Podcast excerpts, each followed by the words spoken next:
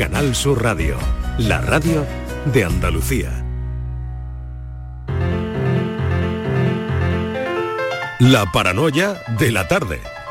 Ah, que pensaban que no había paranoia. Ah, que no, hemos tenido suficiente paranoia. Perdona, claro, claro que tenemos una con Francis Gómez que la trae hoy. Así que, bueno, y por la facilita, de verdad, 2 de mayo. ¿Qué dice? Lunes, Yo siempre por favor, lunes de Francis, ¿eh? fiesta. Francis, por favor. Que yo Venga, siempre la traigo Con facilita. Francis, por favor, ¿eh? Que la traigo, que siempre ¿eh? la, eh, De esto es humanidad. facilito. Venga. Que Un no, poquito. que de verdad, de verdad, no Se sé cómo. podrían sacar paranoias De una una máquina. Yo, saca, yo pondría las Que me- respuestas. que me pongan en el tanga un billetito y yo digo una paranoia. Yo se las Venga, devolvía, venga. yo se las devolvía. Venga, pues vamos, vamos con ella, vamos con ella. Bueno, pues Vamos a ver, podéis apuntar porque os va a hacer Oh, facilitar, ya pero estoy. tampoco hace falta, bien. ¿eh? Venga. venga. Tres folios Ah. tengo. ¿Será su- suficiente? Eh, sí, te van a sobrar Te llega. uno, te sobra. Madre bueno, pues veréis. Mm, tengo aquí traigo una- unos exploradores. Venga, vamos en- con ello. Que están en África. Y pues para facilitar, pues los nombres son Alberto, Boris, Carlos y David. A, B, C y D. Que os podéis- Alberto, Boris, Carlos y David. Y Vale. sobre todo porque me gusta esto de que... David peli- empieza por D, no por C. Oh, no, y- y- Alberto, está Carlos, y está Carlos, Carlos. no empieza No vaya a por- no empezar. empieza por K. Carlos y David. Son cuatro. Claro. ¿Cómo has dicho? A, B, C, D. Ah, claro, Alberto, ¿cómo? Boris, Carlos y David. Ah, y David. Siempre hay algo británico en Ah, estos es nombres, no sé por qué, es casualidad. Bueno, pues como están en África, Yo, porque yo creo que a ti te va mucho lo de la Es- fiesta. Sí, lo sí. del party gay te va a ti mucho. pues, ahí, ahí. Sí, y por eso pones a. Boris ahí. Venga. Bueno, y a David, creo que también había algún David anterior a Boris. Sí, es verdad. El Cameron, David Cameron, ¿no? Bueno, el Cameron de la isla. ya sí. estamos divagando. divagando La mucho. paranoia viene ahora, no es lo que hemos dicho, ¿eh? Aunque también. también. No ¿Qué que quieres? Que, adivinemos los Esto apellidos. es para despistar Bueno. solamente. Ahora hay que adivinar los apellidos, Maribel. Alberto, Boris, Carlos y David tienen que cruzar un río en África Sí, en una pequeña canoa.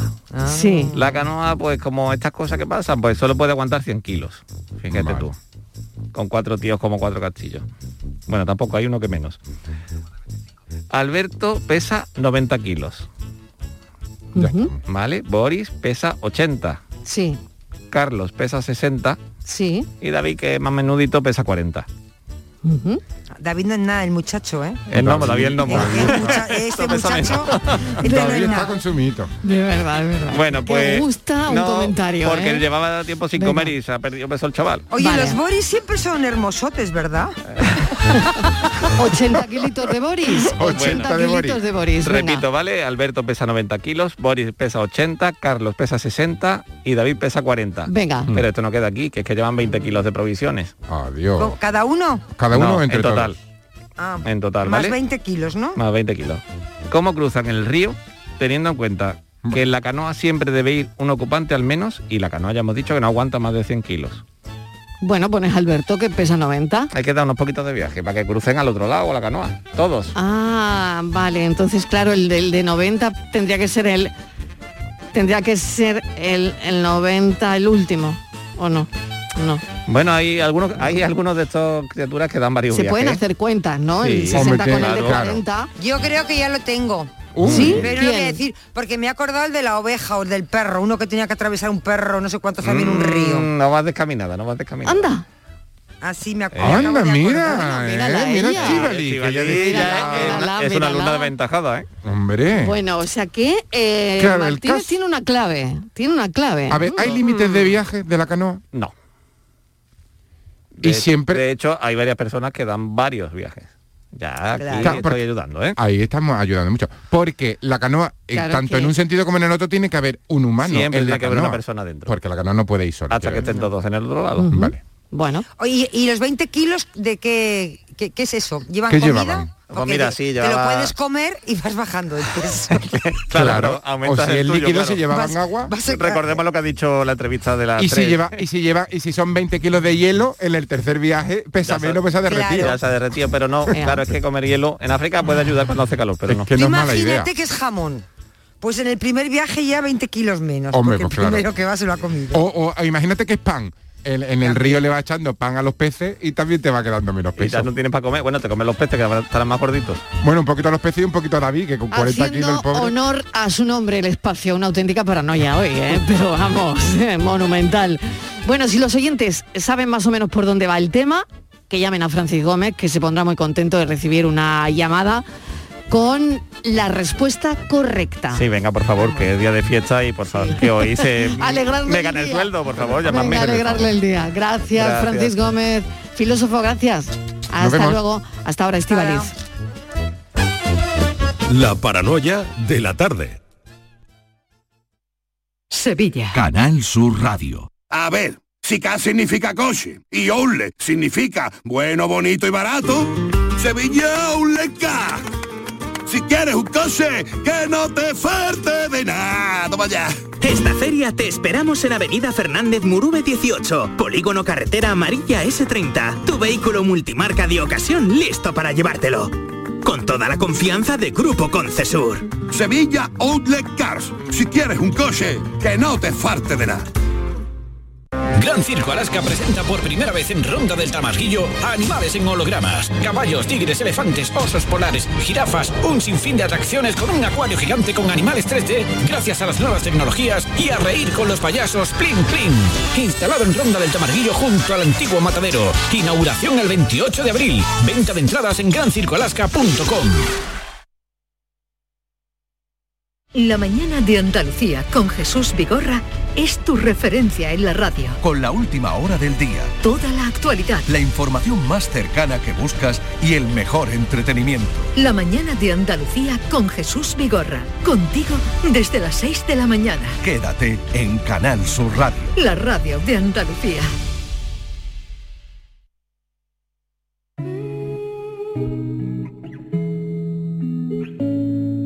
La tarde de Canal Sur Radio con Mariló Maldonado. And I've been living fast life, but I see it in slow. Oh no, and you see my lifestyle, I got G's in the double. See many people there outside where they feed man's oboe. Oh no, and me I stand the defender like Joseph Yobo. My girl say she want Netflix and chill, so I chatty get even warning. If you fall in love, is satin. You go to breakfast, I'm not capping. Can you see dripple, I'm not catching. I'm not faking this, no fugazi. You see these feelings, I'm not catching. I'm a quest and feet, I just want the happiness. If I broke, now my business. I'ma show you go right. All I care for the night. Happiness. If I broke, now my business. You, you. All I for the night. F-I-N-E-S-S-E If it be the reason why your baba want to jealous me.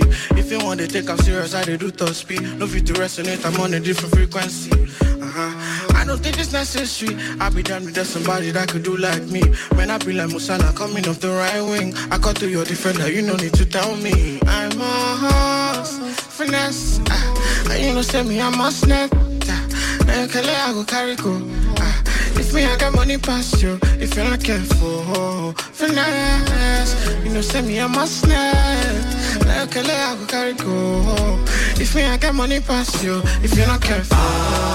5 y 10 minutos de la tarde ya saben que mm, a esta hora nos gusta charlar con artistas, con gente que tiene cosas interesantes que contar. Y hemos sabido de la historia de una artista, Uda Bakali, que siempre soñó con estar cerca de ciudades patrimonio de la humanidad, como por ejemplo Córdoba en Andalucía, ¿no? Ella ha querido, ¿no? Mm, Siempre estar cerca de, de nuestra cultura.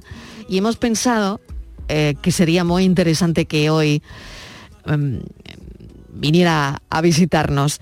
Viene con un. Viene con regalos bajo el brazo, además, que es que estamos alucinando con ella. Nos ha traído pues una especie de grabado para el equipo, donde, bueno, ahora lo subiremos a redes, es una auténtica maravilla, y viene con un premio de Nueva York bajo el brazo. Es decir, que viene con muchas cosas que contarnos. Ella es pintora, artista digital, marroquí, afincada en nuestro país, artista visual, experta en técnica digital y realidad aumentada. ¿no? Su carrera artística empieza en 2008, siempre ligada al arte digital. Es una mujer internacionalmente galardonada. Ha expuesto en lugares tan emblemáticos como el Casino de San Remo, en el Museo de las Flores, en paradores nacionales, en muchísimos, así como, bueno, en Nueva York, que decimos que se trae el premio, París, Monte Carlo, Barcelona y Madrid. Recientemente, además, la icónica revista estadounidense Time ha seleccionado a Auda para su primer lanzamiento, eh, que ahora nos contará porque, como veis, tiene mucho que contarnos y es un placer recibirla en la tarde. Bienvenida, Auda. Muchísimas gracias, Mariló. El placer es mío. Gracias por el cariño con el que siempre me acoge Canal Sur y gracias por el cariño de todo tu equipo y el tuyo. Bueno, el cariño es totalmente, te lo tenemos que devolver por esta maravilla que nos has regalado. Lo mínimo. Que, eh, ¿Cómo lo has titulado? Pues esta eh, obra es La Lujuria, es la obra principal de la serie Los Pecados Capitales, que es la que ahora mismo eh, estoy promoviendo y tengo la grandísima suerte de poder exponer en esta maravillosa tierra, en Andalucía, más específicamente en el Colegio de Médicos de Málaga. Cuéntanos cómo, cómo ha sido ese premio en, Nueva York y, cómo lo has recibido. Bueno, hace tres semanas eh, fue galardonada esta obra con el American Illustration, que es un premio que se da a la ilustración, eh, que concursan pues eh, gente de todo el mundo y la verdad que siempre hace ilusión porque la gente que, que, da este galardón son compañeros de profesión, con lo cual el respeto es aún mayor, ¿no? Así que siempre con muchísima ilusión, con mucha humildad y con muchas ganas de seguir trabajando. Al final los premios pues sirven como elemento motivador. ¿no? Explícale a los oyentes qué es el arte digital. Pues el arte digital es el gran desconocido de las artes, aunque hoy en día pues se está abriendo un poco camino y tiene mucha más eh, visibilidad y más rango y más peso dentro del mundo del arte. El arte digital no deja de ser arte, lo único que se hace con herramientas digitales. Entonces eh, es exactamente igual que cualquier otro tipo de arte plástico y en vez de pues el lienzo estar pintado con acrílico o con acuarela o con eh, cualquier otra técnica, pues está hecho a través de herramientas digitales en la realidad aumentada en el arte. Explícaselo también a los oyentes porque creo que estás teniendo muchísimo éxito con esto. Pues mira, Marilo, la verdad es que sí. La realidad aumentada para mí ha sido un antes y un después en mi carrera.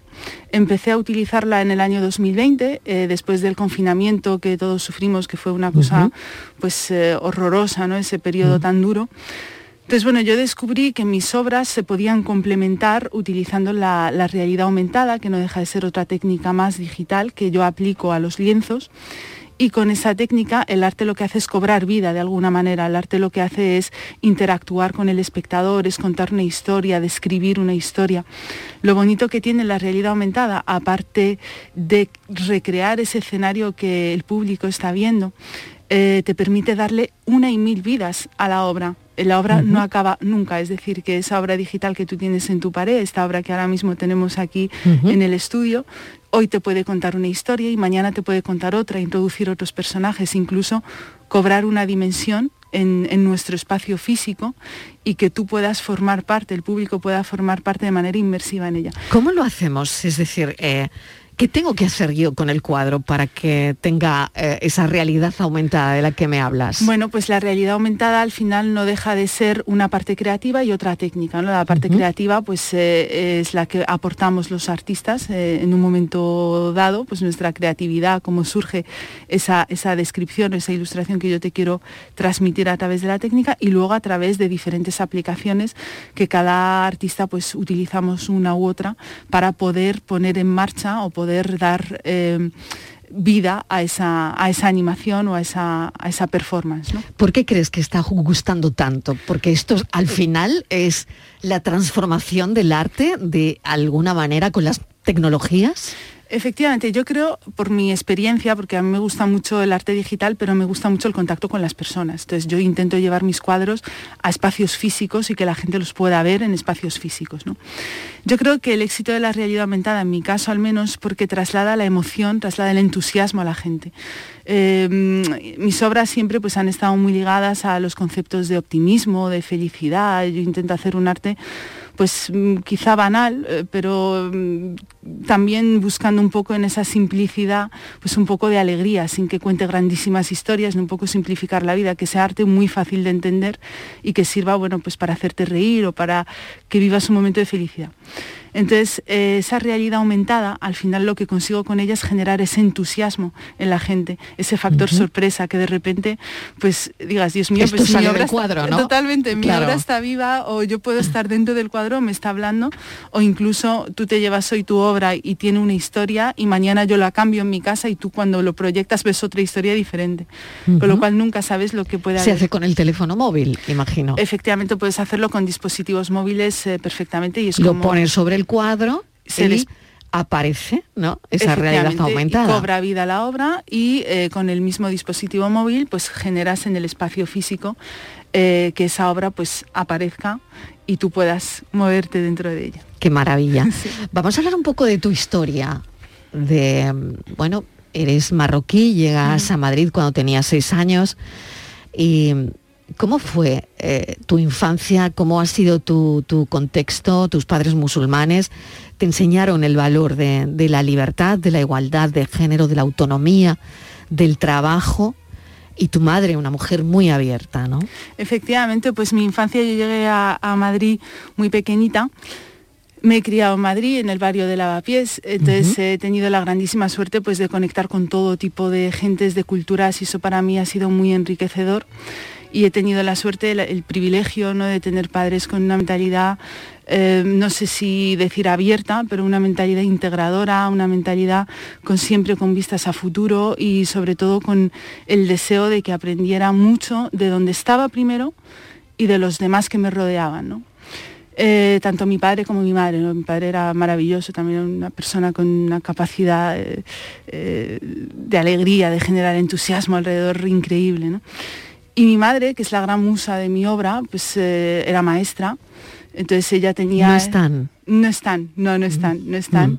Lamentablemente no están aquí, pero yo creo que están siempre, ¿no? Nunca Claro. se van del todo, ¿no? Siempre Mm. están No sé si tu realidad aumentada también en parte es por, por todo esto, ¿no? Por porque las cosas se queden, ¿no? De alguna manera siempre, ¿no? Mira, yo, yo pienso que al final las personas estamos todas de paso, ¿no? Y Mm. lo que hacemos aquí de alguna manera perdura. ¿no? si perdura en el recuerdo de los amigos, de la Mm. gente, los que hacemos arte, los que llegamos a la gente con nuestras obras, con nuestra comunicación, con eh, nuestras habilidades mejores o peores, ¿no? Cada uno, pues Mm. al final eso es eh, lo que genera valor en nuestra marca y es lo que hace que perdure nuestra obra, aunque nosotros no estemos. ¿no?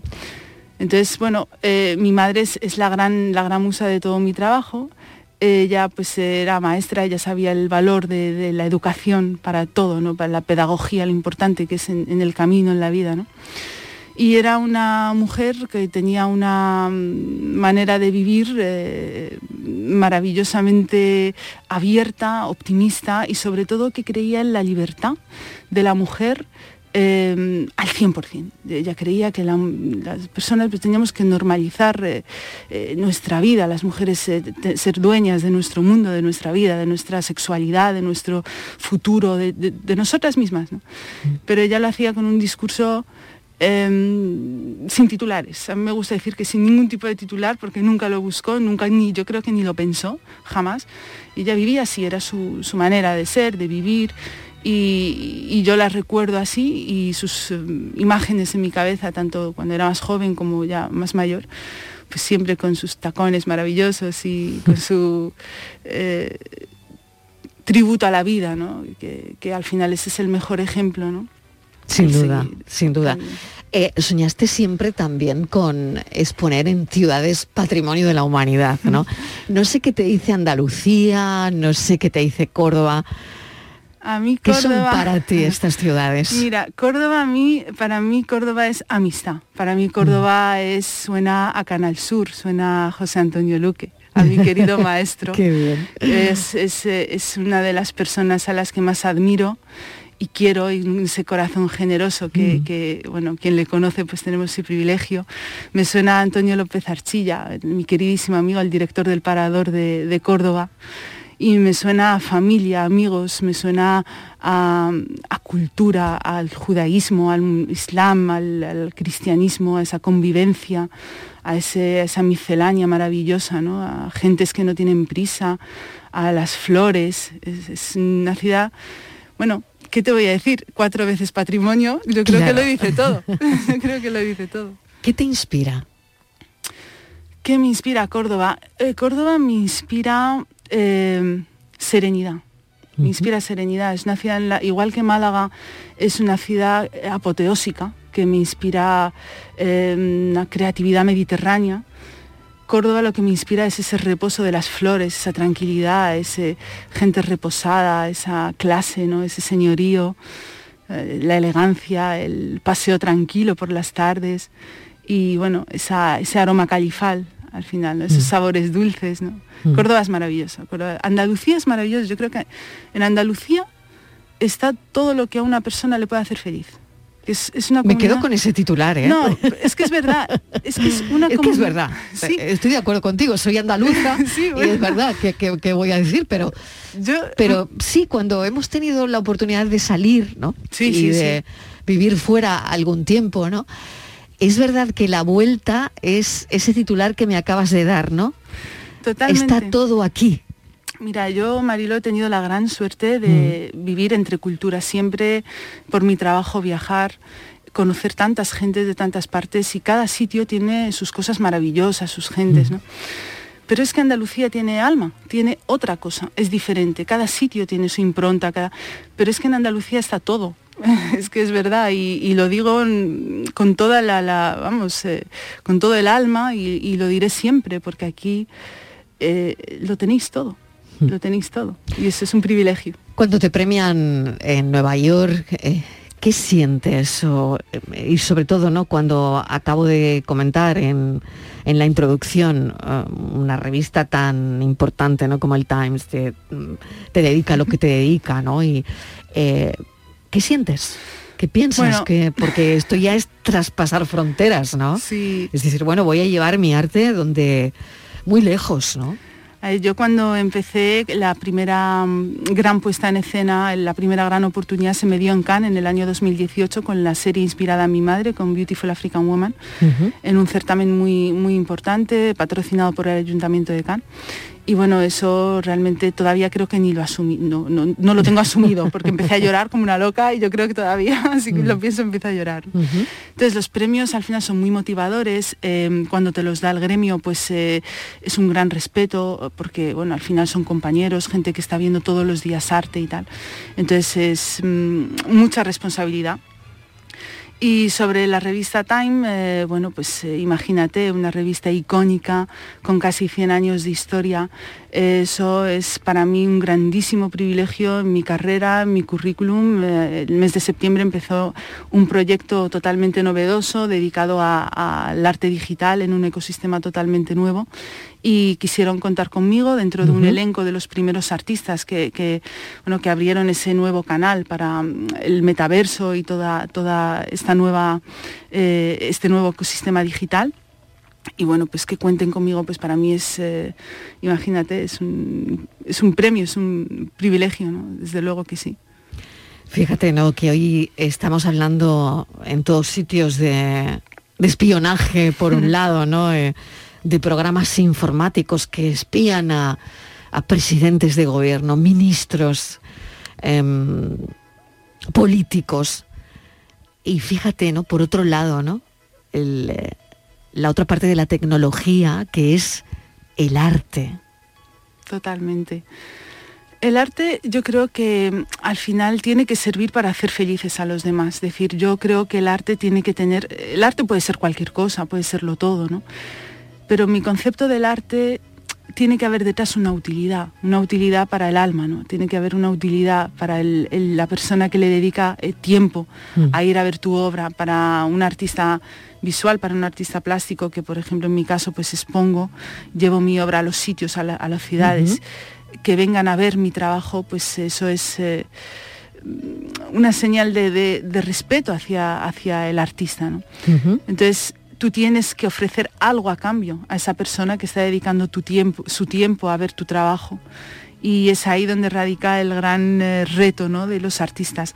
El arte digital lo que hoy te, te, mm, permite es recrear esos escenarios, ¿no? Lo que hablábamos antes, pues dinamizar ese momento con el, con el, eh, con el espectador, hacerle vivir eh, situaciones nuevas, historias nuevas, que no se mm, desconecte de tu trabajo, ¿no? Eh, intentar fidelizarle en tu historia al fin y al cabo, porque nosotros estamos vendiendo nuestro producto. Al final el arte pues no deja de ser un producto que tú pones eh, en, la- en las casas de los demás, en las paredes. de Claro, los y demás, algo ti- tiene que decirte, ¿no? Para esa persona que se Claro. decide a invertir, a comprar una obra de arte, es que algo te identifica, algo te atrae, algo, algo crees que es diferente. y- Totalmente, yo creo eh, que- y, y te identificas con, con la obra, ¿no? Absolutamente, y yo creo que los artistas tenemos que trabajar con esa presión y, y con Mm. esa responsabilidad de que yo llego a tu casa o llego a tu programa o llego a tu sala de Mm. exposiciones y yo tengo que cumplir con, con- con ese,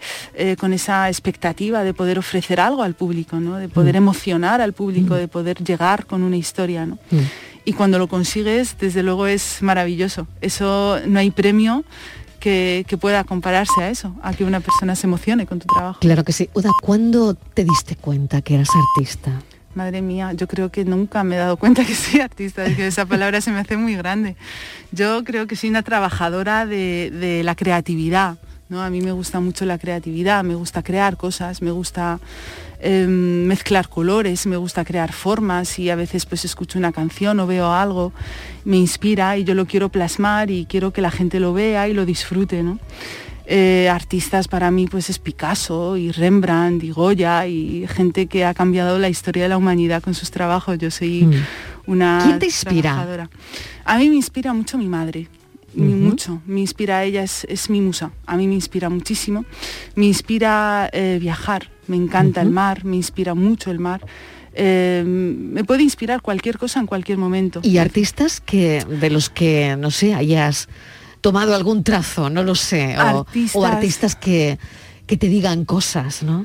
Mira, eh, admiro mucho a Andy Warhol porque mm, en el mundo del arte, aparte de la, de la parte técnica, que es muy importante, la parte creativa, que es la, la más emocional, digamos, la parte que te llega y tal, eh, hay artistas que verdaderamente supieron cambiar el rumbo de la humanidad con sus trabajos y con su, y con su arte. Pues eh, Andy Warhol fue uno de ellos, ¿no? con el pop art, eh, Salvador Dalí, eh, Picasso, que además Picasso tuvo una obra tan completa, tan heterogénea, eh, tan intensa. bueno, son artistas que lógicamente te inspira su obra, pero sobre todo te inspira su vida y lo que fue todo su contexto. Al final, para mí, es lo que comentabas, el artista es el conjunto, ¿no? Es ese 360 grados, ¿no? Es todo. Entonces, esos artistas realmente me, me cautivan mucho. Y luego hay tendencias, hay os- periodos eh, de la historia del arte que me, me apasionan, como el barroco, como el rococó, como el renacimiento y me gusta pues visitar esas ciudades donde pues me puedo encontrar eh, a, a esos, eh, esas esculturas o esas eh, obras arquitectónicas eh, en las calles, pues Florencia o Venecia, es esa maravilla, ¿no? Roma. Y eso pues toda inspiración. Y por supuestísimo me inspira el Mediterráneo. Málaga es una ciudad que es inspiración de punta a punta. Es una ciudad que además eh, yo la relaciono muy estrechamente con la excelencia, porque Málaga se ha focalizado en la excelencia. Málaga ha querido ser excelente y, y- y ha logrado ser excelente, con mucho trabajo, con mucho esfuerzo, muchos años y con mucho tiempo y haciendo las cosas muy bien. ¿no? Y en Málaga, eh, bueno, pues eh, la ciudad de Picasso, la ciudad de Antonio Banderas, eh, la- es que el, el Thyssen está ahí, el Pompidou está ahí, ah, eh, obras del arte ruso. Y, y sin más, simplemente paseándote por la Malagueta y viendo esa luz mediterránea maravillosa, eso es inspiración pura, ¿no? Eso es, o sea, es arte por todos los costados. Cuántas cosas te inspiran, ¿no? Que me está sí, sí. encantando esta, esta charla. Estoy Bueno, abierta a todo. Por si se acaban de incorporar, estamos hablando con una artista, pintora, artista digital, Uda Bacali. Eh, acabamos de comentar su premio en Nueva York, hemos hablado de la revista Time, donde ha sido seleccionada para su primer lanzamiento. ¿Cómo, cómo se valora el arte digital? Porque, claro... Qué buena pregunta, esa es una Claro, pregunta. ahora, ahora, claro, esto mm, Sí, sí, yo sí. creo que va a cobrar su valor en el mercado del arte, ¿no? O no, no lo sé. Mira, el mercado del arte Me es tan- cuestiono esto, ¿no? Sí, el mercado del arte es tan tan complejo, tan complejo y tantas variables y tantos factores, ¿no? que es muy difícil. Pero es verdad que el arte digital, sobre todo en Europa, en Estados Unidos mucho, men- mucho menos, ¿no? Pues, eh, tienen más, más cultura sobre, sobre el arte digital, sobre las reproducciones y más. eh, ha estado un poco desmerecido tanto en, como en el concepto mismo, porque no se ha valorado como arte, como tal. Y porque mucha gente me ha dicho pues que el arte digital eh, lo hace un ordenador, al final no lo hace el artista. Bueno, pues no, lo hacemos los artistas. Eh, como la parte monetaria, ¿no? Entonces, bueno, poco a poco eso va cambiando, esa filosofía va cambiando. Lógicamente ahora estamos eh, inmersos en un ecosistema digital, nuestro mundo cada día es más digital y las nuevas generaciones pues están mucho más abiertas a, esa, a esa filosofía. Es decir, antes pues una animación pues quedaba ahí, una animación, hoy una animación es considerada arte y es valorada como tal y es remunerada como tal. ¿no? Entonces yo creo que poco a poco se va avanzando en el buen sentido y se va avanzando hacia bueno pues eh, competir en igualdad de condiciones, ¿no? digamos, con, con otros eh, con otras técnicas sin tener que hacer más esfuerzos que los demás. Claro, los demás o sea que verías perfectamente en un Christie's una obra digital. Sí, de hecho... Las hay ya, de hecho, ¿no? Efectivamente, de Mm. hecho, las casas de subastas, eh, tanto Sotheby's como Christie's, pues han apostado muy fuerte con el, por el mundo de los NFTs, eh, que es arte digital puro y duro, y al igual pues que la revista Time, que ha sido una de las pioneras eh, en, en meterse en el mundo de- del metaverso y de los NFTs con, con mucho éxito y haciendo un trabajo brillante y trabajando con artistas de primer nivel y dando valor, revalorizando a esos artistas, dando valor a sus obras y monetizando sus obras, porque es importante también, y ya que me das esta maravillosa ventana que llega a todo el mundo, que los artistas vivimos de nuestro trabajo y los eh, de todo tipo de artistas, eh, los actores, los directores de cine, los fotógrafos, los artistas plásticos, los digitales. Entonces, bueno, aparte de que la obra sea más o menos bella, que conecte más o menos, pues la gran mayoría de los que trabajamos en este medio eh, hacemos nuestros trabajos para tener una conversión porque si no, pues no podemos continuar el camino, ¿no? es, normal, es, lógico. Entonces, bueno, pues hoy eh, sí que se están abriendo más canales, hay más posibilidades de que podamos eh, bueno, pues monetizar mejor nuestras, nuestras obras y nuestros trabajos. Pues te voy a agradecer enormemente esta visita. Mil gracias porque la verdad es que no sé si yo ya puedo decir que he entrevistado a un artista del metaverso. No Bueno, lo sé. ahí No- estoy. no sé si esto es- Ahí estoy. eh, Yo puedo llegar a casa y decir, acabo de entrevistar a un artista del metaverso. Eh, ahí estoy, estamos en ello y bueno, yo creo que el metaverso es el día de hoy, es, es, em, una realidad, es una realidad que hay que conocer, hay que entender, hay que conocer sus reglas, hay muchísimo por hacer, hay muchísimo porque es una cosa muy incipiente y, y es muy apasionante porque realmente son muchas cosas, ahora mismo hay... eh, mucho caos porque es algo nuevo y porque bueno pues eh, todo lo nuevo pues eh, es susceptible de cambios pero lo bueno es que es una nueva vía para todos los artistas digitales sobre todo todos los artistas en general pero los digitales en particular ¿no? entonces bueno yo creo que está muy bien estar dentro conocerlo desde dentro intentar pues aportar todos los valores eh, y, y mejoras desde desde dentro yo creo que tiene futuro el futuro y el presente cada día es más digital y el futuro yo creo que mm, tiende hacia lo digital claramente. Y entonces tenemos que participar de ello, conocerlo, ser absolutamente críticos y que la crítica pues sea lo más constructiva posible porque así ganaremos todos siempre. ¿no? Uda, mil gracias, Gracias de verdad por habernos acompañado. Ha sido un auténtico placer y mil gracias por lo que la obra que nos dejas, además, y, y te deseamos muchísima suerte y nos veremos pronto. Esta es tu casa. Muchísimas gracias Mariló, te deseo todos los éxitos que mereces y que has cosechado durante tantos años. Para mí es un privilegio estar aquí y un privilegio hablar para Andalucía, que es una tierra que quiero y es aquí donde bueno, me gustaría trabajar y, y desarrollar mi obra, mm, vamos, de aquí al infinito. Muchas gracias. gracias, suerte. Gracias.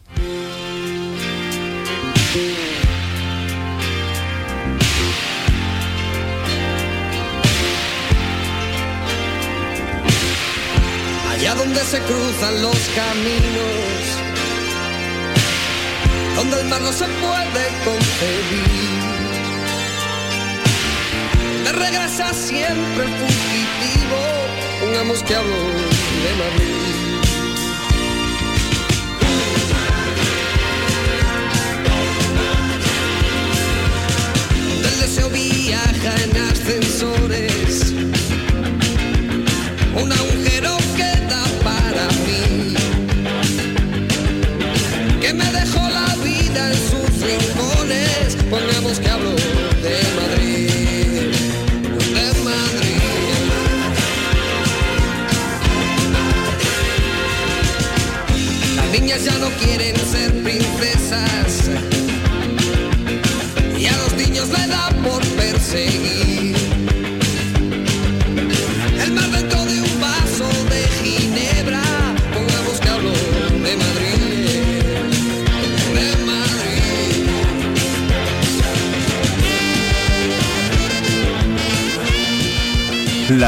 Canal Sur Radio con Mariló Maldonado.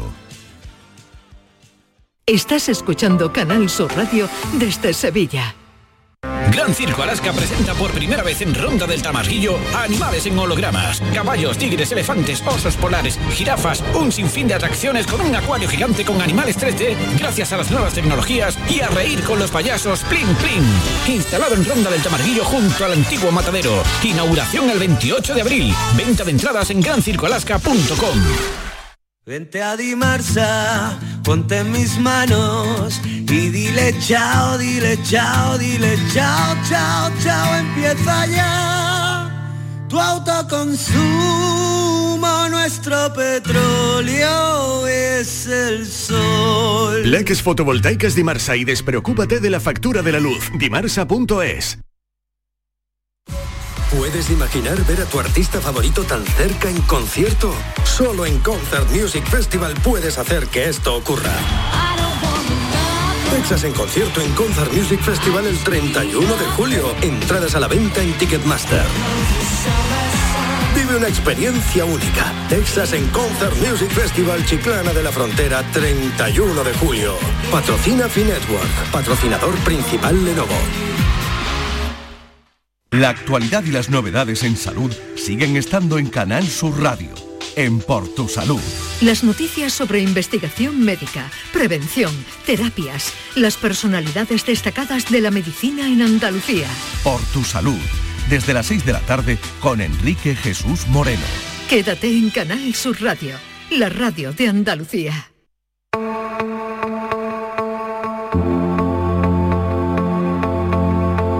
La tarde de Canal Sur Radio con Mariló Maldonado.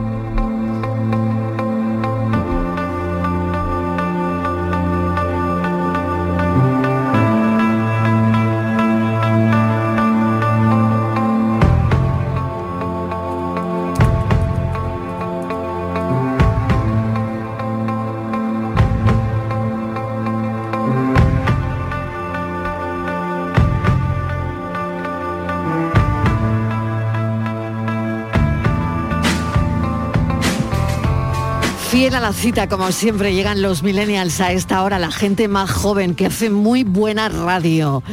Pilo Martín, ¿qué tal? Bienvenido. Y hay que agradecer que además en día de fiesta estén con nosotros comprometidos, como siempre. Nos ha costado llegar, ¿eh? Nos ha costado llegar porque en Sevilla hay feria y imagínate, vamos contracorriente. La marea Bueno. nos llevaba hacia atrás, pero aquí claro, estamos, aquí la marea te llevaba para otro sitio, sí, ¿no? sí, sí, Te camino, llevaba a otro la sitio la feria marea. y Yo me confundí un poco, pero no, no, al final Ay, llega, al qué final bueno, qué bueno. Aurora, bienvenida. Aurora Macías, Muy que también está con nosotros y le hacemos el mismo agradecimiento.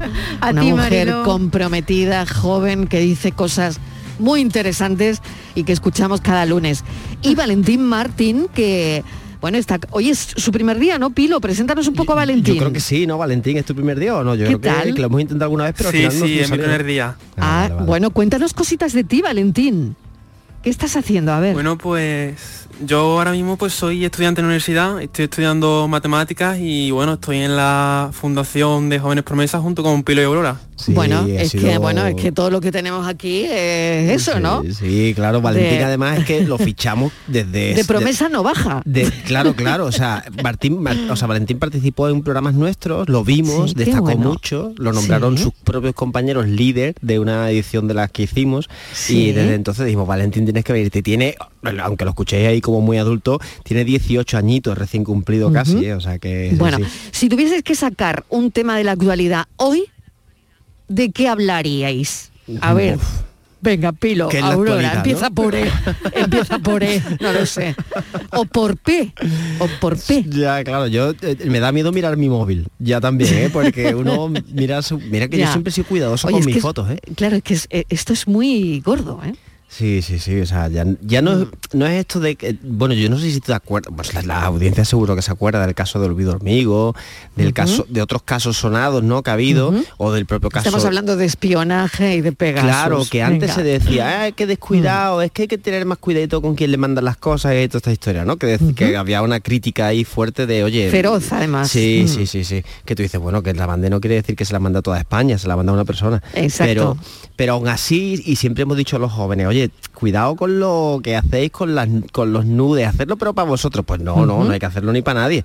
Porque es que lo que es que lo que parece cada vez más claro es que el, el móvil se parece más a un buzón que está en la puerta de tu calle a, a un cajón que está en tu mesilla de noche.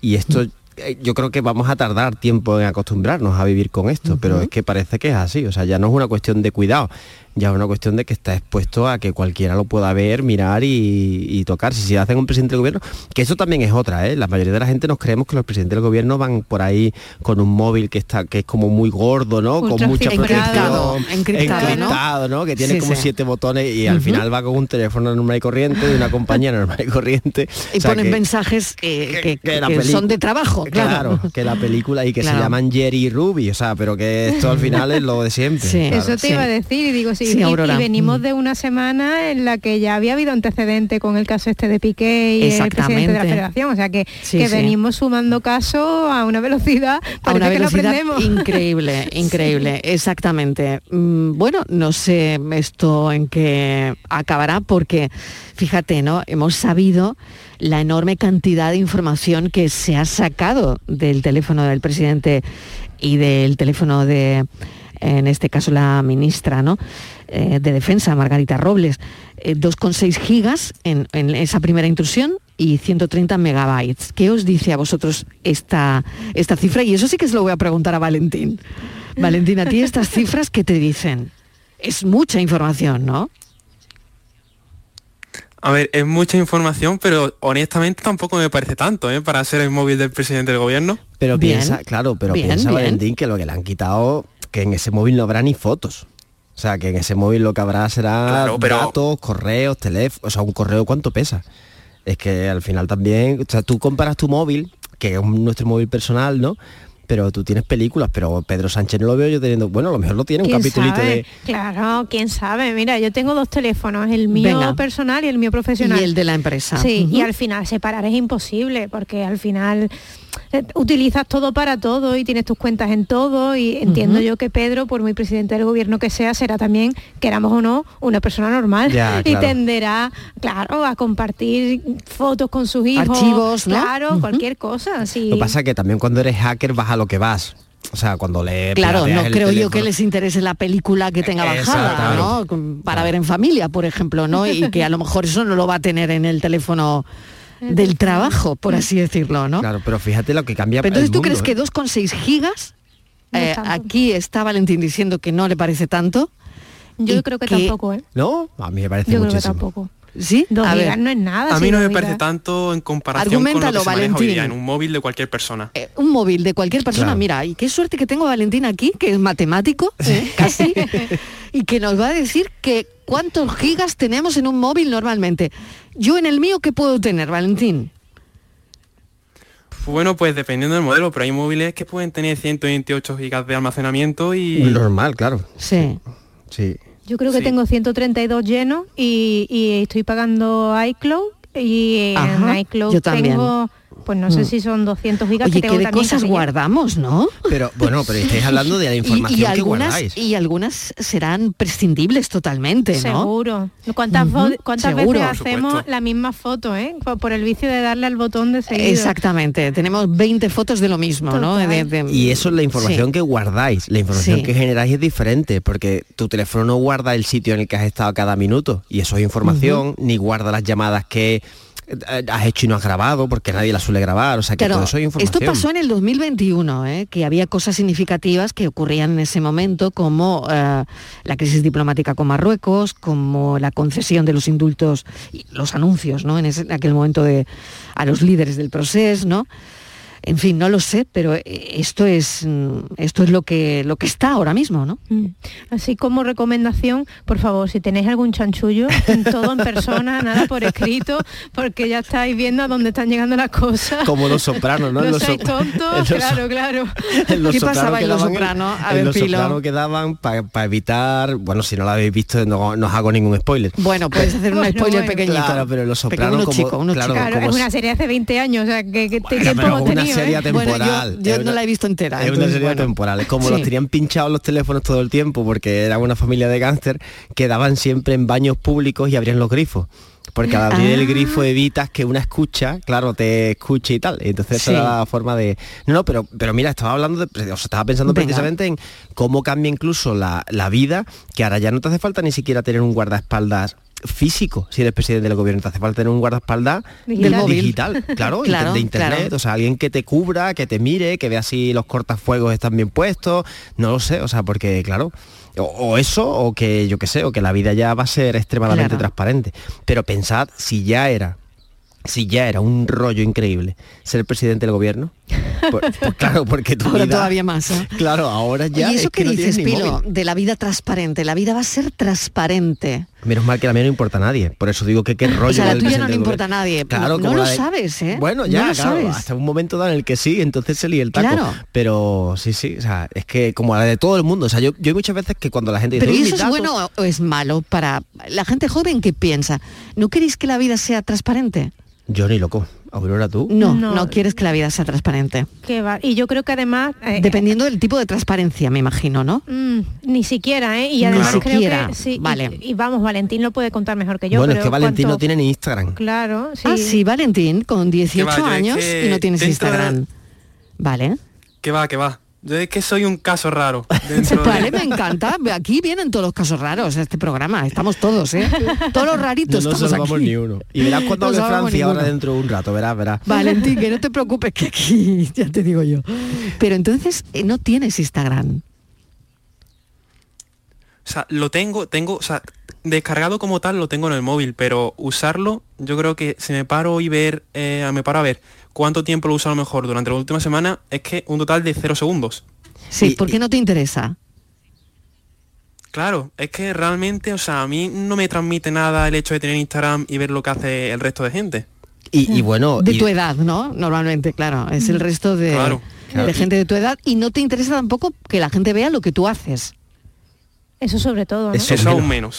Eso no te gusta Claro. nada. No sé, creo que hay cosas que hay que, ¿Y por que sobre qué? todo dejárselos para privado uno. Claro, ¿y por qué crees que estamos enganchados? ¿Qué crees que nos engancha esta red social? Algunos más que otros.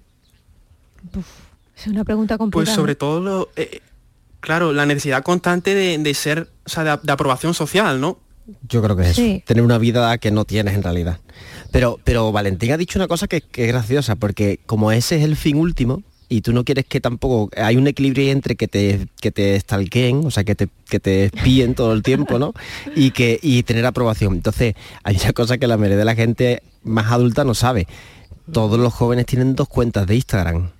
Una cuenta pública para hacer un poco el paripé y una cuenta privada que solamente ven sus verdaderos amigos y en el que tienen solamente una foto y solamente ponen stories que se consumen en 12 horas, o sea, que se quitan cuando terminan. O sea, que fíjate lo que decíamos de la transparencia, o sea, ni siquiera usuarios de Instagram quieren que, o sea, usuarios de redes sociales como nosotros, ¿no? Queremos tener esa atracción ahí todo el tiempo que, bueno, imagínate. que no es general, ¿eh? Y, y yo esto aquí rompo una lanza, porque si todo el mundo pensase como pensamos nosotros tres, eh, Instagram no funcionaría. Claro. Esa no es la realidad. Oye, O yo sea, no sé si después borrarme en cuanto me vaya de aquí. Pero si ya da igual, Mariló, si van a entrar en tu galería de fotos. Ya, o sea, exactamente, ya da igual. ¿vale? Bueno, lo, que voy a lo que voy a repasar es la galería de fotos. Claro. Yo creo que está toda España repasando en su galería de fotos. Esas ¿o no? fotos recién levantadas ¿O hay, no? que, hay que borrarlas, ¿eh? Esas no fotos en las que ser, sale no feo ser, no fea, esa ser. ¿Pero ¿eh? creéis que esto está pasando ahora mismo? ¿O Mm. no? ¿Importa mucho o no importa tanto? Yo ¿Qué creo pensáis? que a, a título ciudadano de a pie, como somos nosotros, importamos cero o menos 20, lo que decía Pilo, ¿no? O sea, yo creo que nosotros... Ojalá en importásemos, nosotros no está ahí el interés, claro. Aquí, evidentemente, el que está expuesto es el que está expuesto. Y, y hay gente, que, que además sumo en la conversación que estábamos teniendo de Instagram, que busca esa exposición y que busca eh, eh, generar ese interés con, con un nivel de transparencia de su vida que, que, bueno, si le funciona económicamente para vivir yo, yo me alegro, pero mm, a más de uno que esté empezando le pediría que se lo pensara porque renuncias a muchas cosas que verdaderamente yo no sé si merece la pena. Sí, es igual que los datos, ¿eh? los datos que nos asustamos tanto siempre. No, es que todos nuestros datos, bueno, los datos en general de cada uno valen muy poco. Lo que vale dinero son los datos de El millones de personas, claro. Y al final dices, no, es que me anuncian algo, me, me están espiando. Ya, pero te están dando un anuncio que es más efectivo para ti. O sea, es lo mismo que, no sé, a esta hora de la radio, nosotros sabemos a quién le hablamos. Lo que pasa es que lo sabemos como lo sabemos, pues porque tenemos experiencia, porque hemos visto cosas, porque recibimos feedback, pues en una aplicación pues se ve con, con numeritos, ¿no? Con estadística y tal, ¿no? Pero es verdad que la vida, yo creo, a mí hubo un tipo que me vino a enseñar a, ver- a trabajar, yo he sido siempre un desastre en mi vida, y hubo un tipo que me dio un concepto que era magnífico, que, que yo se lo explico a la gente porque creo que es el mejor regalo que le puedo hacer esta tarde, que me enseñó a trabajar con, con el móvil como si fuese un buzón y me dijo, el, el móvil, el WhatsApp, el Instagram, todas estas cosas no son tuyos, son de los demás. Porque si al final, si tú permites que alguien con un WhatsApp te interrumpa, o si tú permites que en tu móvil haya algo de alguien que te moleste, entonces le estás dando el poder a todo el mundo que tiene tu móvil de molestarte. Y es lo mismo que el buzón de la calle. O sea, si en el buzón de la calle tú te molestas porque te echan un panfletillo de publicidad, dices, bueno, pues me da igual, o sea, porque lo reviso cuando lo reviso. Pues el móvil, que, es, que el teléfono siempre ha sido como algo muy... no sé, Inmediato. claro, o sea, sonaba el teléfono de casa y la gente se callaba porque era algo importante. Hoy Francis me ha puesto un aprieto, me ha dicho, entra por teléfono de casa. ¿Qué teléfono de casa, Francis? Francis es nuestro productor, ¿no? ¿Qué teléfono? ¿Quién tiene teléfono de casa ya, no? Pero, pero es, lo mismo. Lo tengo, lo tengo aquí, lo Y tengo se aquí, ríe, ¿eh? ¿no? lo Pero tengo es aquí. que- es que- Que es que- lo tengo aquí con la no os paranoia. asustéis, no os asustéis. Pues tratad el móvil como un buzón, no tratadlo como algo vuestro. Y así final habrá menos problemas. Bueno, tenemos paranoia y oye una cosa que, Francis, prepárate que tenemos matemático hoy, ¿eh? Ojo que te gana, Francis, te gana. O sea que la va, con la va a acertar. Venga, seguro, creo que la va a segurísimo. No lo sé, no lo sé, pero bueno, pues Dale, tú Valentín. empieza, dale. Ánimo, venga. Valentín. Valentín, bueno, aten- Valentín, atento que esto va para ti. Cuatro personas necesitan cruzar un río en una canoa, pero la canoa solo puede cargar 100 kilos. Entonces, las personas son Alberto, Boris, Carlos y David, A, B, C y D. Alberto pesa 90 kilos, Boris pesa 80, Carlos 60 y David 40. Pero además llevan 20 kilos de provisiones. ¿Cómo pueden cruzar el río teniendo en cuenta que la canoa siempre debe ir un ocupante dentro, una persona? Al menos. Valentín, ¿algo que añadir? Madre mía. De momento nada. Hacer los cálculos. Es latoso, es latoso más que, que difícil. No, tenemos, no tenemos a nadie, Venga, nadie pues, que haya di- llamado. resolución, Pero resolución. os digo, Carlos, por ejemplo, primer viaje, Carlos y David cruzan, David regresa solo. Luego Alberto cruza y regresa Carlos. Sí. Luego Carlos y David vuelven a cruzar y regresa David. Boris cruza con las provisiones y regresa Carlos. Y luego Carlos y David cruzan de nuevo y se acabó. Bueno. ya están todos en el otro lado. ¿Qué te parece, Valentín? ¿Qué te parece? Pues esto es... no. No tengo nada más que añadir. que no te caiga en un examen esto, Valentín, que, Que si no no te te caiga, que no te caiga en el examen. Valentín Martín, mil gracias. Te esperamos otro día por aquí, Aurora Macías. Feliz feria si, si Claro vais ahora sí, o mañana o Pilo Martín. A todo el que nos muchísimas escuche, feliz de gracias. fiestas de primavera, que está bien por empezar en están, todas, están Claro todas sí, un ya. abrazo. Gracias, un beso, pensamos.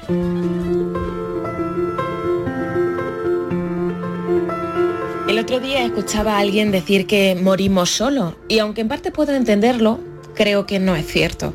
¿Alguna vez han sentido una alegría tan grande por otro que les lleve hasta las lágrimas?